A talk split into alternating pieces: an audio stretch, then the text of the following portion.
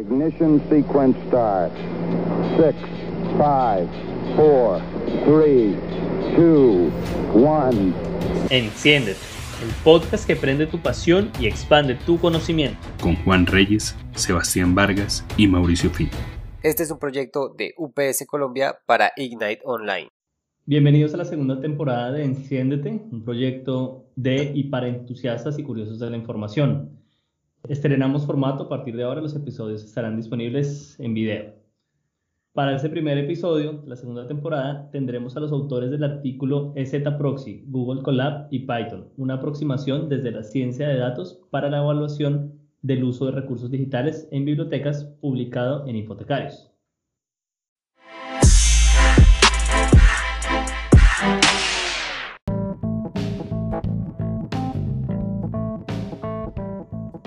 En esta ocasión vamos a estar con Camilo Rodríguez, que es el director de la biblioteca, el jefe de la biblioteca de la Fundación Universitaria Sanitas, bibliotecólogo, especialista en gerencia de procesos de calidad. Y también nos acompaña Alejandro Pachón, eh, que es profesional en analítica de datos también profesional en ciencia de la información. Y ahora, bueno, Alejandro creo que ahorita nos aclarará un poco más si ya finaliza la maestría o ya está cerrada la maestría en ingeniería de información. Y ellos son los dos autores del artículo que estaba mencionando Mauricio, entonces, bueno, bienvenidos, qué, qué chévere tenerlos acá. Y bueno, en este nuevo formato que tenemos con, con Enciéndete, que pues es un espacio básicamente para hablar, para, para comunicarnos, para eh, compartir experiencias como la que ustedes ya han compartido en el artículo. A mí me gustaría arrancar la conversación un poco con la génesis de la idea, o sea, de dónde nace esto de trabajar en el Z-Proxy. Creo que ya, nos, ya hemos compartido antes en otros espacios, incluso más informales que este, pero sí sería chévere que ustedes narraran un poco esa experiencia de, bueno, ¿de dónde nace trabajar juntos sobre Z-Proxy, trabajar juntos sobre Python y demás? ¿De dónde surge esta idea? A Mauricio y a Sebastián, muchas gracias por la invitación. ¿Qué les contamos? Pues yo creo que esta, esta idea nace, creo que años atrás. El, el tema es, es algo que con lo que nos encontramos por mi parte, desde que comencé a trabajar con bibliotecas académicas, con bibliotecas universitarias, mi primer encuentro con, con, una biblioteca universitaria fue en la Universidad del Bosque, acá en Bogotá, en donde creo que desde que comenzamos, sí, siempre se utilizaba el Z-Proxy y vimos como toda una evolución de lo importante que eran los datos de uso de, de una base de datos y lo estratégico o lo álgido que era tomar la decisión de renovar o no una base de datos, una inversión de, no sé, 200, 300 millones de pesos anuales, cuál era su retorno de inversión y cómo se veía monetizado la utilización de ese recurso. Digamos, puedo demorarme un montón hablando del, del, contexto, pero creo que luego, cuando, años después, cuando eh, llega a trabajar Alejo a, a la universidad, una persona que es súper apasionada, creo que por el tema de los datos, que en su momento era nuestra mano derecha en, en el manejo de Excel y en el manejo de, de, estadísticas y de extracción de datos del sistema de información y de, de, de, uso y de utilización de las bases de datos. Digamos que en medio de ese contexto no, no, no es algo planeado, sino que uno se va empezando a dar cuenta de la necesidad y de la importancia de los datos también empezamos a ver cómo diferentes proveedores ofrecen soluciones, unas aceptables, otras no tan buenas, otras muy interesantes, que hacen lectura de, de, de, estos datos o de toda esa información que queda por detrás de los sistemas. Cuando uno utiliza un sistema de información, sea este el, el sistema central de la biblioteca o de o, una base de datos, al, consultar una base de datos haciendo una investigación, pues detrás queda una traza, todo un mundo de datos almacenados. Digamos que en el mundo técnico, con, bajo conceptos técnicos, son los logs de los sistemas, los, los, archivos log, que son el historial para cualquier persona, digamos cualquier bibliotecólogo profesional de ciencia de la información o, o ciencias sociales o cualquier otra eh, disciplina que no sea ingeniería o que no sea específico de manejo de datos, pues estos archivos log van a ser como archivos de programación en lenguaje que nadie entiende. Eh, de hecho, pues yo no lo entiendo en este momento, pero aprovechando el conocimiento que tiene Alejandro y que, que, ha adquirido también a través del estudio que ha hecho y los estudios que, han, que ha hecho, pues eh, mezclamos esas dos cosas, mezclamos la necesidad con el conocimiento y empezamos a ver cómo el tema de, leer y de analizar los datos de uso de una base de datos, pues en este momento cuesta, cuesta, no sé, hay un margen de entre 15 y 30 millones anuales para hacer lectura de, estos archivos log y representarlos en una visualización estadística. Y dijimos, bueno, pero pues eh, hacer esto no, no, tampoco es que sea del otro mundo, no necesitamos magia para poder hacer una lectura de esos archivos. Y pues ahí es donde Alejo como que interviene y dice, oiga, pero podemos hacer esto con herramientas libres, con sistemas que tenemos disponibles, con las aplicaciones de Google, podemos analizar toda esta información y podemos representarla. Entonces, pues acá creo que le paso el balón a Alejo para que nos explique un poco también de dónde es que sucede la magia y cómo es que se, se aprovecha toda esta infraestructura de herramientas open access y open source para traducirlo y generar ese documento que hicimos y que elaboramos. Bueno, sí, efectivamente, eh, el contexto que tuvimos junto con, Camilo en el trabajo que realizamos eh, en su proyecto de, tratar de identificar cómo las estadísticas afectaban incluso el desarrollo de, colección, de, una colección de recursos electrónicos, utilizamos un montón de herramientas, utilizamos desde Excel, empezamos a utilizar herramientas, eh, servicios web que están disponibles en, pues, de, forma eh, libre en Internet, pero nunca, digamos, nos, nos, centramos en un lenguaje de programación que nos permitiera este análisis.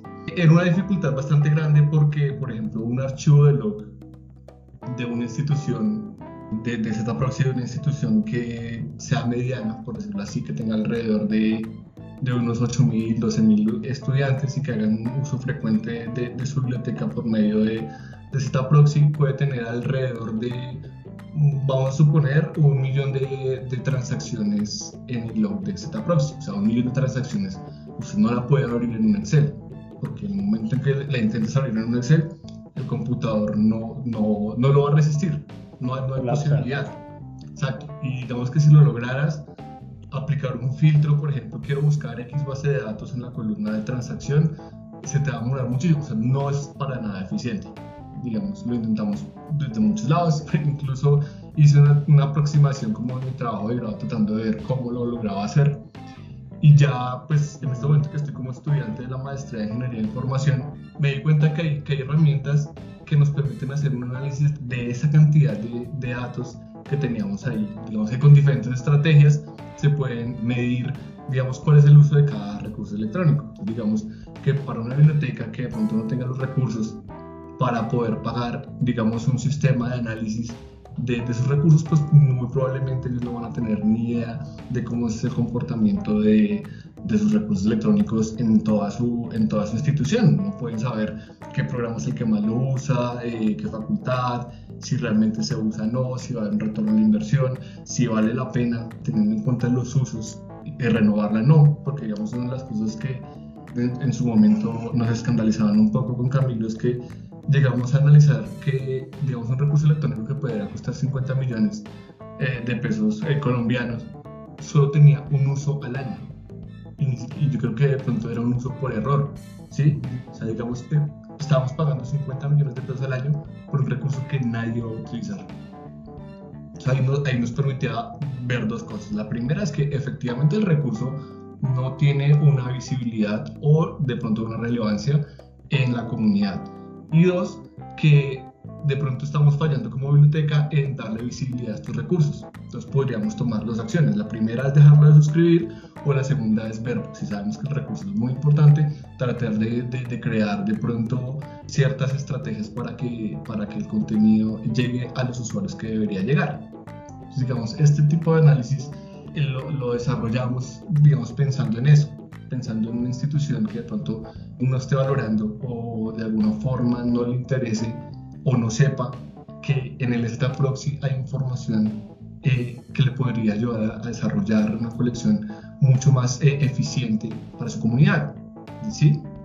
Entonces, después de ver todo el panorama, eh, pues decidimos ver algunas herramientas que son de acceso libre, que en este momento vendría siendo la, su principal, que es Google Collaboratory o Google Colab, que es una herramienta de Google que permite eh, hacer, digamos, una especie de notebooks, una especie de de, cuadernos en donde uno puede ir escribiendo líneas de código y ejecutándolas al mismo tiempo. Entonces eso permite no solo a crear líneas de código, sino que irlas documentando paso a paso, cosa que no se puede hacer de pronto en un código fuente, eh, digamos tan, tan amigablemente. Con Google Collaboratory, entonces eh, digamos sentamos y empezamos a hacer como una evaluación de qué más podríamos hacer.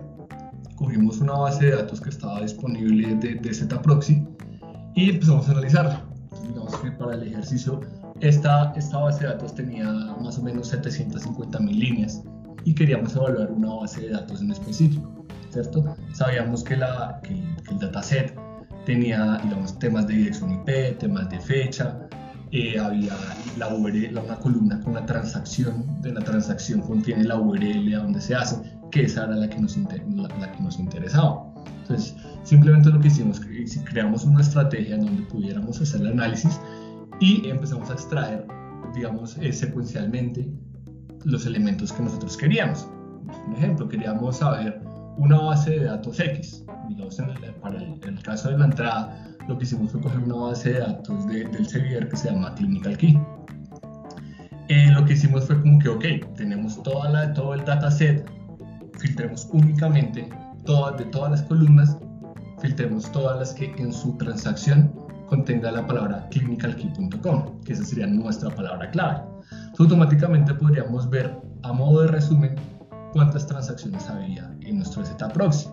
Y a partir de eso, entonces, en, algún momento, con Camila hablábamos que tenemos la posibilidad eh, de evaluar eh, accesos, búsquedas, consultas y descargas, ¿cierto? Digamos que esto nos va a permitir medir de alguna forma qué tipo de uso le está dando un usuario a la base de datos.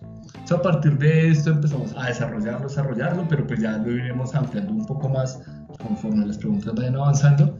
La idea es que el, resultado de, esta entrada es que pudimos evaluar los accesos y las búsquedas que un usuario tuvo en un periodo de tiempo a una base de datos específica digamos, para el caso puntual, si un, coordinador o una coordinadora de desarrollo de colecciones de, de, una biblioteca tuviera esta información, pues automáticamente podría ver eh, si, la, si la renueva, si no la renueva, si debemos incluir en otro tipo de estrategias o darle más visibilidad para saber si es pertinente o no para la comunidad. Entonces, más o menos eh, ese fue el, el, enfoque que le dimos a esta entrada en el blog. Súper. Eh, yo creo que si les pusiera el reto como de, digamos que nos tomamos unos minutos para, para, hacer una presentación general, pero si les dijera, ¿cómo le explica usted a su mamá, cómo le explica usted a su abuelita lo que hizo? O sea, ¿cómo lo ponemos en palabras para que de pronto muchas personas no, están, no conocen ni muy bien o no conocen bien lo que es un, un proxy, una Z proxy y qué es eso de datos, pues lo entiendan, ¿no? O sea, en 30 segundos, ¿cómo resumen el tema que ustedes realizaron? Por lo menos a, mi mamá le gusta mucho utilizar una agenda. Creo que todos nuestros papás tienen una agenda, con, por allá de 2006, un, directorio. Ellos tienen todas sus cosas importantes allá anotadas, la contraseña del banco, la contraseña del celular, la contraseña del correo, eh, cosas que yo les digo a ellos que no, no, deberían tener allí escritas a mano porque son datos sensibles, pero es una buena analogía. Digamos que todo sistema, y para nuestro caso el, sistema de proxy maneja un cuaderno, maneja un blog de notas, en donde escribe cada acción que realiza. Es decir, el Z-Proxy que hace le permite a un usuario o a un usuario de biblioteca. Es como si el, como si el Z-Proxy fuera el orientador o el señor de seguridad de la biblioteca y tuviera una agenda en donde fuera anotando el señor Camilo Rodríguez entró, el señor Camilo Rodríguez se acercó al catálogo, el señor Camilo Rodríguez hizo una búsqueda preguntando por cuáles son los síntomas de el COVID-19. El señor Camilo Rodríguez consultó 10 libros. El señor Camilo Rodríguez consultó la página 1 a la página 10 de X libro. Solo que eso no lo está escribiendo en español, lo está escribiendo en un idioma que no se entiende. Está escribiendo en un lenguaje de programación, digámoslo así, que es, en este caso utilizan todas las transacciones HTML. Y lo que tratamos de hacer nosotros es encontrar herramientas que leyeran ese cuaderno, que leyeran ese blog y lo tradujeran o lo representaran más bien, porque al final hacemos es un histograma. lo, primero lo tradujeran a un lenguaje, eh, digamos que entendible para, para, para cualquier persona, y segundo que lo representara visualmente, que es el histograma, y nos mostrara datos como cuántos accesos se dieron por día, cuántos accesos se dieron al mes.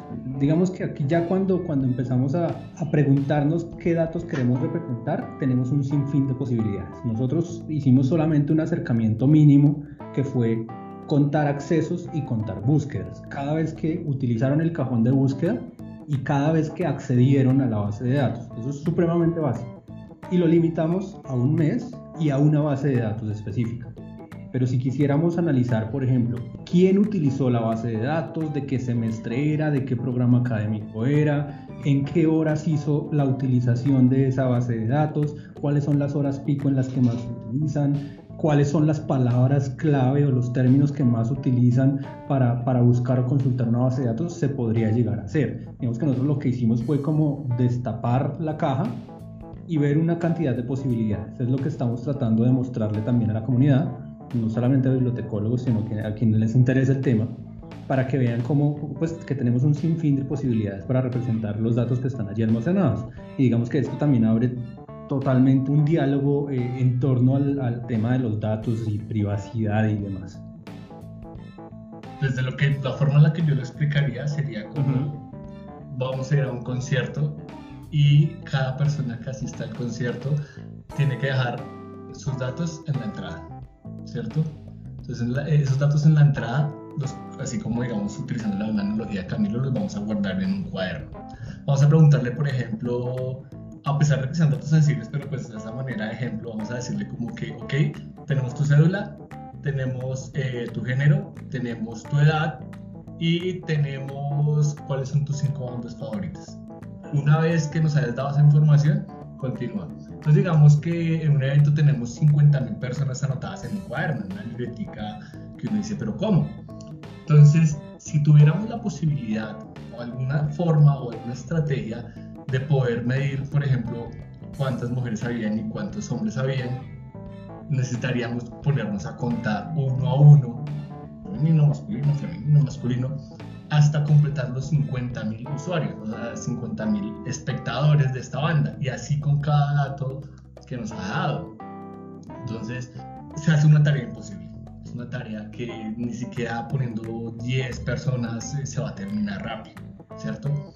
La estrategia que, que, planteamos eh, fue crear eh, un, un script en un código en Python que nos permitiera hacer esto de una forma masiva y tener una respuesta en segundos. Es decir, si yo le pregunto cuántos hombres y cuántas mujeres habían, él me va a dar en segundos cuántas personas y en qué porcentaje. O puedo decir, venga, sáqueme el top 5 de las mejores, eh, de las bandas que les gusta a todos los espectadores.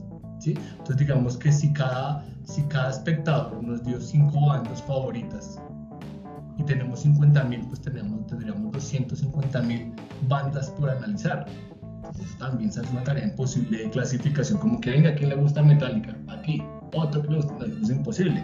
Entonces, con este tipo de estrategias podríamos sacar de una forma muy rápida, en segundos, esta información. Podríamos saber cuáles son las cinco bandas que más les gusta a sus espectadores que vinieron a este concierto. Digamos que yo podría eh, dar esa aproximación de cómo poder explicarle a alguien que realmente nunca ha tenido un acercamiento ni al análisis de grandes datos ni a algún tipo de estrategia de este estilo. Sí, hay, algo interesante en la apuesta cuando estaba leyendo el artículo y puntualmente por eh, la fuente donde viene, que, particularmente en Infotecarios uno encuentra una información bien valiosa. Eh, cuando lo encontramos y cuando estamos hablando del artículo, detecté, detecté como una estrategia detrás de invitar a la gente a comprender mejor esto, ¿no? O sea, digamos que hay como unas formas muy puntuales, hay gente que comercializa este conocimiento, hay gente que lo socializa de manera muy formal, en revistas y demás, pero hay un asunto ahí detrás que me gustaría como que pudiéramos profundizar y es cómo llegan a, a, naturalizar y a bajar y a exponer, a socializar esta información en una, en una plataforma como Infotecarios, en donde pues está la posibilidad de que todos aprendan, de que todos conozcan y demás. Siento que hay una estrategia, pero cuéntenos cómo, cómo se lo pensaron así, fue ¿Fue algo que salió espontáneo o fue algo más bien como, como medido, como meditado, en donde ustedes dijeron, sí, esto, esto es algo que sería bueno invitar a las personas a que se interesen de este tema, particularmente porque pues no estamos hablando de algo realmente nuevo. El Z-Proxy ya lleva varios años en nuestros entornos, décadas. Entonces no es algo nuevo, pero invitarlos a ser parte o a, ser partícipes o apropiarse de sus propias herramientas es algo interesante y no sé cómo sería, no sé cómo narrarían ustedes, cómo describirían esa estrategia que tienen con el artículo y con ese contenido. Yo creería que aquí hay varias invitaciones. Digamos que puedo, para responder a, a su pregunta, Sebas, partiría de una, de una, de una idea que me compartió Manuel eh, hace más o menos unos tres años, en donde él me decía, todo el mundo debería estudiar programación, independientemente de la profesión que tenga. Todo el mundo debería tener conocimientos en programación. Y es algo que hoy, tres años después, lo hemos materializado en una política gubernamental. El día de ayer lanzaron un proyecto de creo que mil o dos mil personas colombianas en conocimientos en programación que sin ánimo de politizar ni nada, pero pues e, es algo que estamos viendo y es una tendencia mundial en donde el conocimiento y las habilidades en programación se están volviendo como el conocer un segundo idioma o como el tener un título profesional prácticamente. No eres nada hoy en día si no tienes un título profesional, no eres nada si no eres bachiller, algo parecido está sucediendo con las habilidades en programación. Yo no sé programar, por ejemplo, pero pues he tenido acercamientos. Digamos que el acercamiento que he tenido yo ha sido en gran instancia por, por el, trabajo que hemos compartido con Manuel, porque él me interesó un poco en el tema de, de, Linux y de la consola de comandos de Linux y de cómo ejecutas una aplicación y cómo la instalas y cómo copias y pegas un documento. Digamos que él despertó en mí como la, esa, esa curiosidad por cómo funcionan las consolas y cómo hacer un archivo .bat, cómo hacer eh, cosas supremamente sencillas pero uno va como entendiendo un poco más, entendiendo cada vez un poco más. Entonces, la primera invitación creo que es eso, a que, a que nos interesemos en el tema de los lenguajes de programación. Y lo segundo, a que como profesionales de, de la información, estemos, nosotros estamos como muy atentos a, a, lo que está sucediendo en el mundo científico y tecnológico. Nosotros tenemos de primera mano noticias, de primera mano descubrimientos, de primera mano eh, eh, los artículos y todo lo que las, las editoriales y los, la fuerza de, científicos y de pensadores en el, mundo están, están produciendo. Y nosotros en últimas no nos inventamos nada, solamente estamos conectando recursos disponibles. Eh, un recurso disponible que ya está creado es el Z-Proxy, eh, que tiene una dinámica, conocemos a fondo cómo funciona, eso, eso también es como eh, una invitación a, a que conozcan en detalle cómo funcionan las herramientas que están utilizando. No solamente se trata de pagar un sistema y alimentarlo y ponerlo a funcionar, sino conocer cómo funciona y por qué y, qué está detrás de ese sistema. Y luego pues analizar en, todo este ámbito tecnológico y, en la nube y, toda esta tendencia de masificación y la importancia de los datos, eh, ver cómo herramientas open source nos apoyan y nos sirven para las necesidades que van surgiendo en las unidades de información. Y, pues esto no solamente sucede en bibliotecas, creo que esto aplica para muchísimos campos más. Y también que en últimas es, creo que también eh, entre líneas podemos ver cómo la interdisciplinariedad en esto cuenta, como no solo como bibliotecólogos en un, en un círculo cerrado no vamos a lograr nada si no nos abrimos a conocimientos de otros campos. Sí, digamos que continuando lo que dice Camilo, lo que hicimos fue buscar una estrategia que aunque muchos probablemente digan, venga, lo que pasa es que usted en la entrada hace un salto de, de, que el profesor me enseña a sumar y en el examen me dice calcule la masa del sol. ¿sí? Es muy probable que, que muchas personas lo vean así, pero lo que, lo que, digamos, lo que, lo que mostramos ahí fue primero hagamos una contextualización de, de cómo funciona el código. Hicimos un pequeño, un pequeño ejemplo en Python de una calculadora, de sumar, eh, multiplicar y dividir dos variables, ¿sí? que era 6 y 4, y que cada una me da su resultado. Probablemente ese pequeño, esa pequeña aproximación lo que, lo que permita es que más personas se, se interesen, ¿cierto? A veces pasa, no sé si les ha pasado, que ustedes están supremamente interesados en un tema, pero lo leen y usted dice, no entiendo nada. ¿Sí? Entonces lo que queríamos era tratar de evitar eso. Es como que, hey, mire, hay un ejemplo acá, inténtelo hacer con las herramientas, ok, listo, le funcionó. Ya después de este, trate de replicar las, los pasos que nosotros les estábamos dando. Eh, se los dejamos muy claros ahí en la entrada. Sin embargo, también pusimos un, un enlace, agregamos un enlace eh, que, que, pueden consultar todo el código en Kaggle para que ustedes puedan consultarlo y ejecutarlo para al menos ver cómo funciona. ¿sí? ¿Qué hace cada función? ¿Qué hace cada paso? Esto al menos para tratar de fomentar la curiosidad, de decir como que alguien en algún momento va a decir como que, oiga, ¿será que se puede, no ¿será que se pueden hacer descargas en esto? Y siguiendo más o menos el mismo patrón, que ellos puedan tratar de ver cómo se puede hacer la descarga.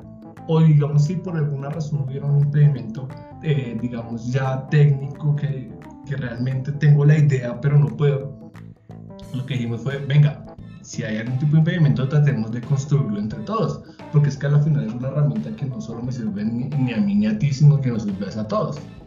Que lo que tratamos fue de hacer la aproximación desde ese punto de vista. Es como que en un lenguaje de programación es de acceso para todos. Todos tenemos acceso. Podríamos hacer eh, evaluación de, hacer estrategias de Big Data, Machine Learning, sistemas de recomendación, todo. O podemos hacer una calculadora. Eso depende también de las necesidades que, que, yo tenga o de los intereses que yo tenga. ¿Sí? Un ejemplo, por ejemplo, digamos, tenemos un, un sistema eh, integrado de gestión bibliotecaria, que como lo puede ser COA o Symfony o, o, algunos otros que están en el mercado, pero a veces como, como bibliotecólogos nos quedamos, es como que, ok, yo conozco el libro, sé que tiene el libro, lo puedo catalogar, lo puedo escribir, pero ¿podrías hacer lo mismo con un millón de libros? sí, sí puedo, pero me va a demorar mucho. Hay estrategias que permiten hacer una evaluación mucho más sencilla. Perfectamente tú puedes crear una estrategia desde gestión de colecciones o desde servicios que te permite identificar, venga, el, el, el 20% de la colección está mal, mal catalogada. Podemos arreglarla masivamente.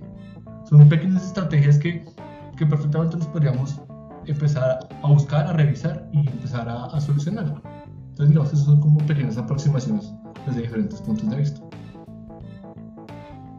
Complementando un poquito eh, el tema, creería que, respondiendo a lo que nos, nos, decía Sebastián, de qué tan planeado y tan estructurado estuvo, estuvo la idea, no creo que no estuvo para nada planeada ni, ni estructurada.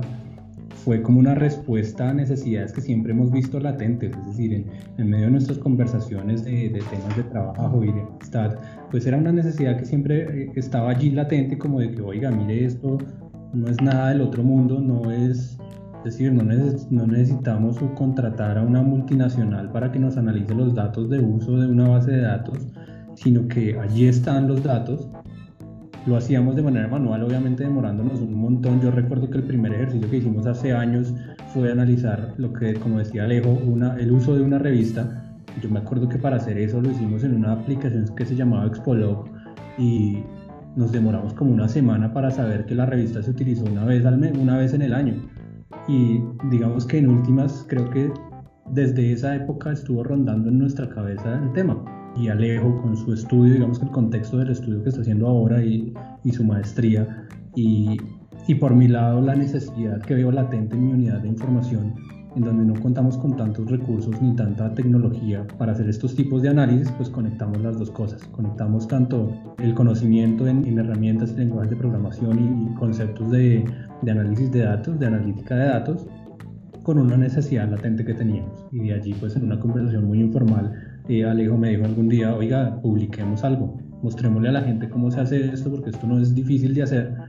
Y creo que pues es de algún modo una contribución también al, al, a la ciencia y al, al, gremio, a la ciencia de la información. Quiero decir a la ciencia porque pues no tiene un método científico así súper estructurado y, y detallado, pero sí por lo menos a la ciencia de la información.